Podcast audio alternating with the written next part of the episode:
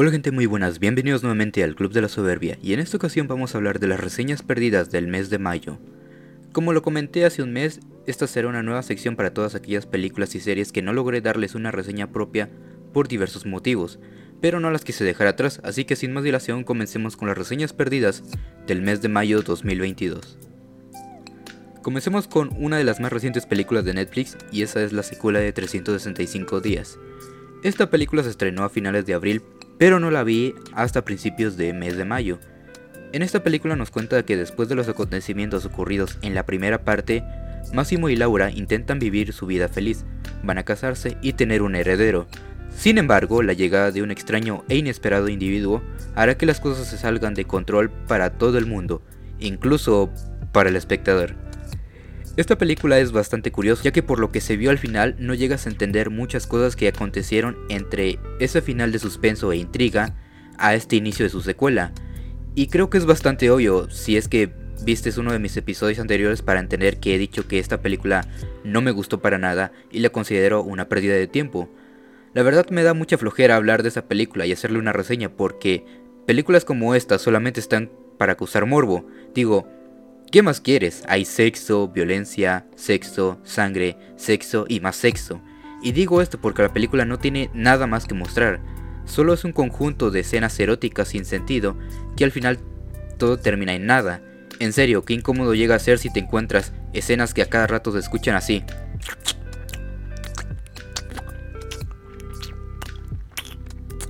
Dios, se escucha muy mal y ni siquiera se ve sexy.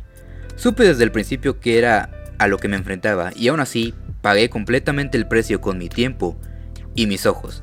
Así que hazte un favor y mejor mírate una no por en vez de ver esta cochinada.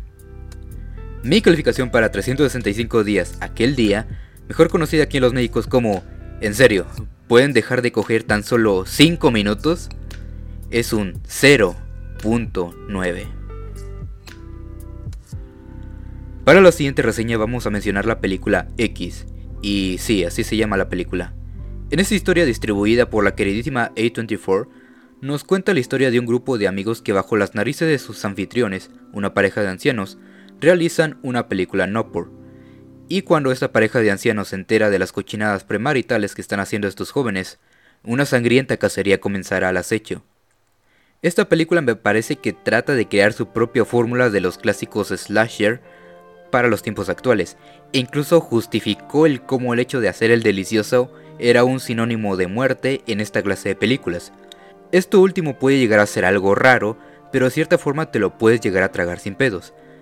Pero en lo que es la película en general puedo decir que está bien, pero no me gustó tanto como la crítica lo está diciendo, principalmente por dos razones. La primera es que a mí en lo personal no me gustan mucho las películas de terror, principalmente porque se centran más en querer asustar al espectador que en crear una buena historia.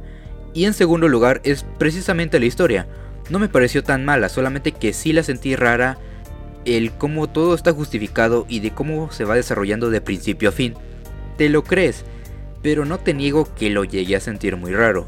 Y es que aparte para poder comprender del todo lo que ha estado ocurriendo, te diría que seas muy observador en cuanto a unos ciertos detalles de los personajes, ya que algunos de ellos serán claves para comprender a fondo esta película.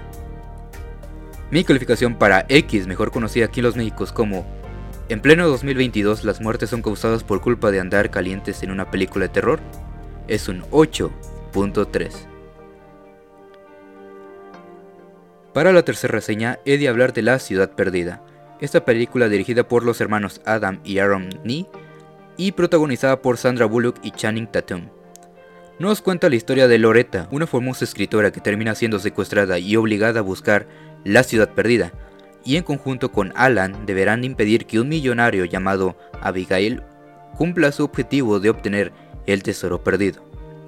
La verdad dudé incluso de meter esta película a este episodio ya que me da bastante flojera hablar de películas que no se sientan tan relevantes para opinar de ellas. Pero dije, si la secuela de 365 días está aquí, ¿por qué no meter esta película también? Es una película que puedo considerar palomera, es bastante entretenida, pero no para nada trascendental. Hay acción y mucha comedia que te puede divertir, pero no te darán ganas de ir a verla otra vez, a menos que quieras volver a ver a Channing Tatum y a Brad Pitt en pantalla. pero la historia en sí se siente muy repetitiva. El típico millonario que quiere hacerse más millonario obliga al inteligente a buscar el tesoro perdido, y es que la verdad la historia se llega a sentir bastante predecible, ya que ni siquiera se complementa con elementos creativos o intrigantes, y además que las escenas postcréditos, porque sí, tiene postcréditos, me termina de confundir todavía más. Lo repito, no considero que sea mala, simplemente intrascendente. Digo, al menos la película de Uncharted se esforzó más. Mi calificación para La Ciudad Perdida, también conocida aquí en los Médicos como Brad Pitt duró más que los Illuminates del multiverso de la locura, es un 7.1. Y para finalizar, mi última reseña es sobre la película El peso del talento.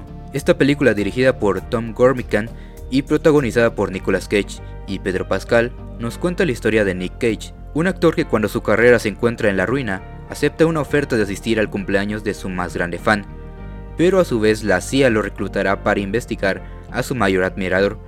Ahora deberá de acercarse cada vez más para ganarse su confianza y su amistad.